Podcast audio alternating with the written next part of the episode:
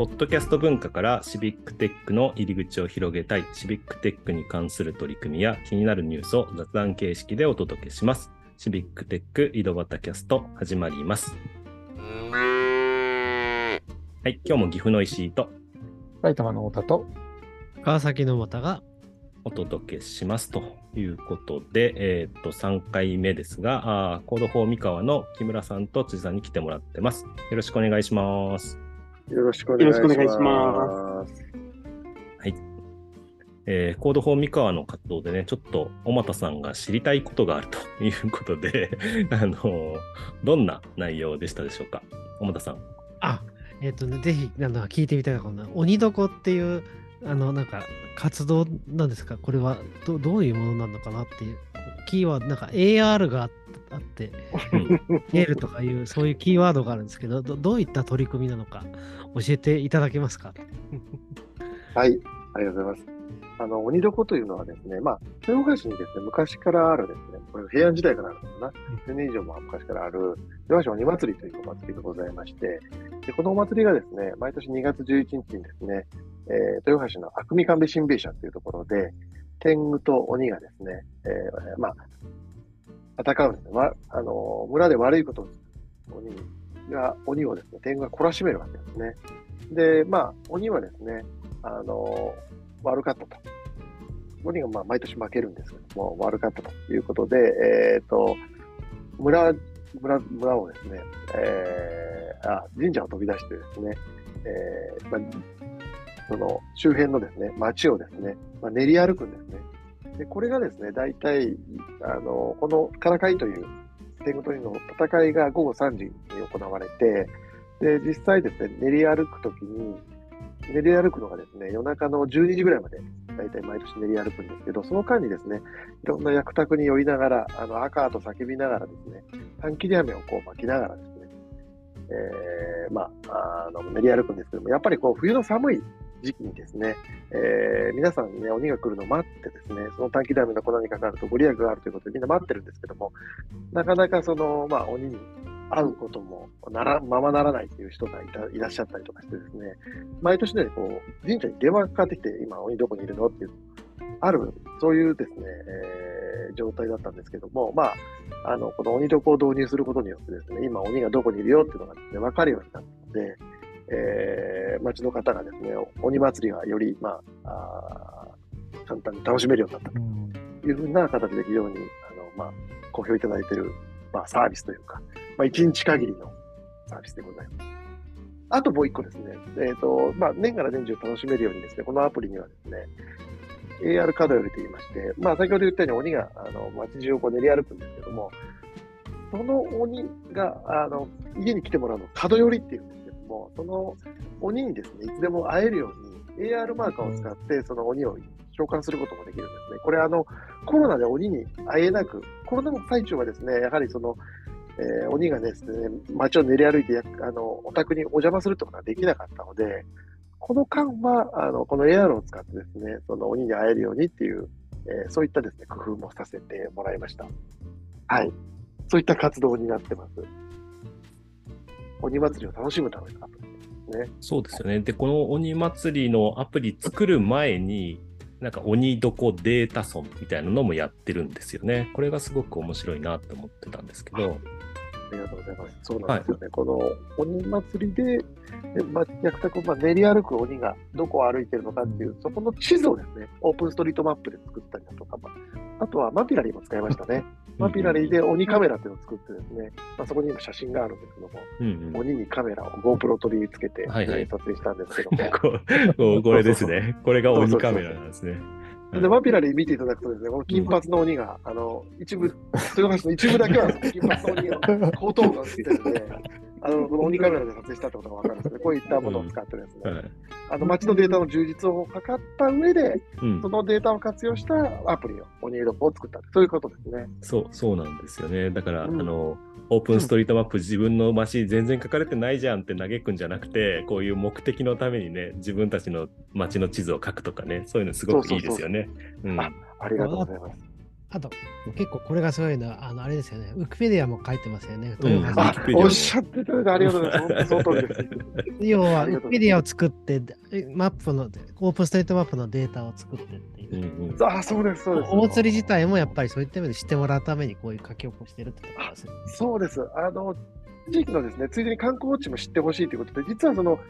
地図があると思うんですが、鬼床の。うんうんそこにですね、観光地の案内も足してて、そこには、あの、ウィキペディアの地図、あの、ウィキペディアの記事にリンクするようにしてます。うんまあ、愛って書いてあるのもそうですね。な吉田。城なんていうとこはいはいはい吉田城のウィキペディアこの辺ですね。うんそういうことです。あうんはいまさにそういう書いてだから、えっとこの豊橋鬼祭りの中ではこのあの鬼床のこう記事もこうちゃんと掲載されてますよね。なんかうんうんありがとうございます。本当にその通りでございます。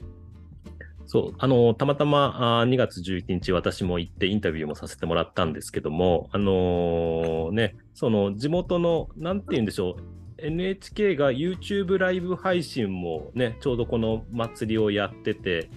えーっと、それのインタビューも受けてましたよね。辻さんが説明してたと思うんですけど、そうですね。アプリの使い方をちょっと生中継で、生中継でね、あの、はい。YouTube ライブ配信とかもやるんだと思ってね、見てましたけどね。うん。皆さん結構関心のある行事っていう感じですよね。うん。はい。で、二度この話で終わっちゃうと、木村さんの聞きたいことが聞けないということで。いやいやいやいやいやいやいや大丈夫です。いやいや、ダメですよ。なんか最近、あのね、悩んでると。ね、あの木村さんが悩んでると。じゃあ、僕ら3人でちょっと知恵を出そうということで、あの木村さんの何を悩んでらっしゃるんですか、そうですね。あの、先ほど悩みを語らせていただいたんですけども、うん。まあ、こういったね、あの、うん。まあ、地域の方に使っていただくための、うん。あ使っていただけるようなね、サービスを本当に出し出してるっていうか、うん。うんうんあの、我々、あの、こミカは、まあ、もちろんメンバーの協力があってできてるんですけども、うんなかなかこう全国の方にですね、知っていただく機会がなくて、まあ、ここのとこ、 Code for Japan にもなかなか顔が出せてなかったので、はい。まあ、コロナの関係もあってですね、うんうんどうすればもうちょっとこう、そういう活動を知っていただけるのかっていうところをですね、はい、全国に届けたいというところに、えー、何か皆さんのお知恵を借りたいというところああ、いいですね。うん。太田さん、いかがですか？そうですね。なんか、埼玉でやっぱ Code for 埼玉でやった時って、同じような感じで、結構まあメンバーでは集まるけど、そこから先にあの、えー広がっていかないなっていうので、やっぱりその市内で他のシビックテックじゃない、でも活動をしている団体と近づこうということで、いろいろあの、こう 市内を、えー歩き回ってたりしたんですね。その中でやっぱりその、3年前に、えー、埼玉市だと、あの、ババラボって言って、あの、えーまあなんかシン、シニアの、まあ、これから問題考えるとか、えーまあ居場所をね、実際に作ったり、そこで、あの、活動されている、まあ、ババラボって団体の、えー桑原さんという人に出会って、で、まあお互いにその、シビックテックとかオープンデータの話したり、向こうもその、えーシニアの居場所とかのアプリが作れないかとか相談を受けたりしてて、じゃあちょっとシビックテックやってみましょうということで、シビックテック埼玉っていう、まあ、団体の活動も始めたんですね。なので、そういった、えー活動をししているあのところとあのコラボしていくっていうのがいいんじゃないかなって思います。ありがとうございます。小俣さん、いかがですか？その告知の部分ですけど。言おうと思ったことがまんまるすい。いや、いいと思いますよ。全く同じ意見なら、うんその、繰り返し言っていただければ。うんあのココラボレーションをするっていうのがいいような気がしますけど、なんか、うん要は前回って意味で、結構同じようなことをいろんなところがやっているので、うんちょっとそこでこう、あの、えっ、と、その人たちとやっぱやっていくと、その人たちがまた発信をしてくれるので、そういった意味ではつつながりの広報って、まあ、マスメディアみたいな感じってなかなかお金かかったりして大変なんだけど、そういった意味では、うんあの、ある意味のシビックテックコミュニティがあるので、とかだけではなくて、それ以外の人たちとやっぱりうまくつながっていって、その人たちからやっぱ発信してもらうっていうのが一番なんか広がっていくような気がしますね。で、そうすると、いろんな人が見つけて、あの、えーっと、そこを告知してくれるっていうのがあるよような気がしますっていうところですね。まあ一つは。うんあの、そうですね、あの、つながるっていう意味で言うと、岐阜の手法はですね、まあ、あの、キーとなりそうな人を呼ぶんですよね。木村さんとかにも来てもらってますけど、あの、そうですねありがとうございますそう、あの、だから、あの、い呼ん呼んで、あの、話を聞く、もしくは先ほどの鬼祭りがあるんだったら、その鬼祭りの、まあ、当日はバタバタ忙しいかもしれないので、前の週とかぐらいで、なんかこう、イベントじゃないけど、そういうデータ損をもう一度やってみようみたいな感じで、その時に関心ある人ってきっといると思うんで、そういう人を呼んでみると、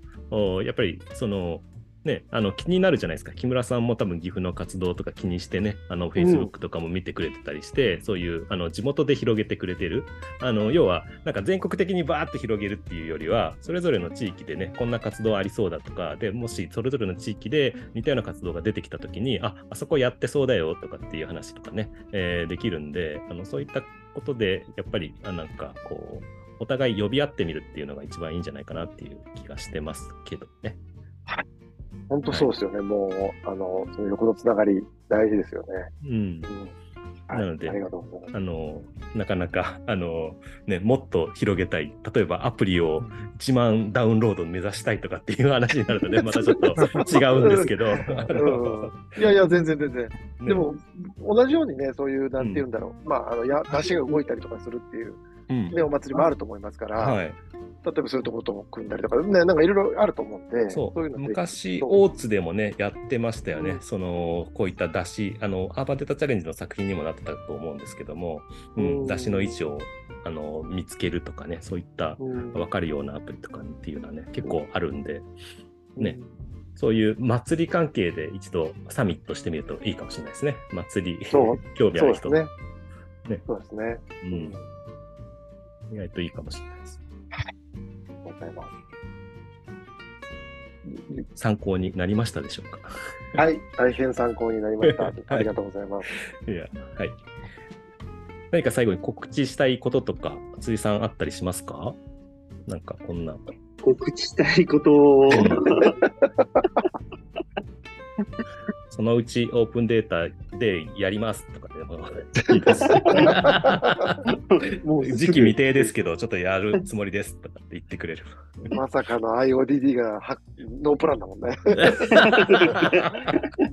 何もないよね、もうね。絞り出すものがね。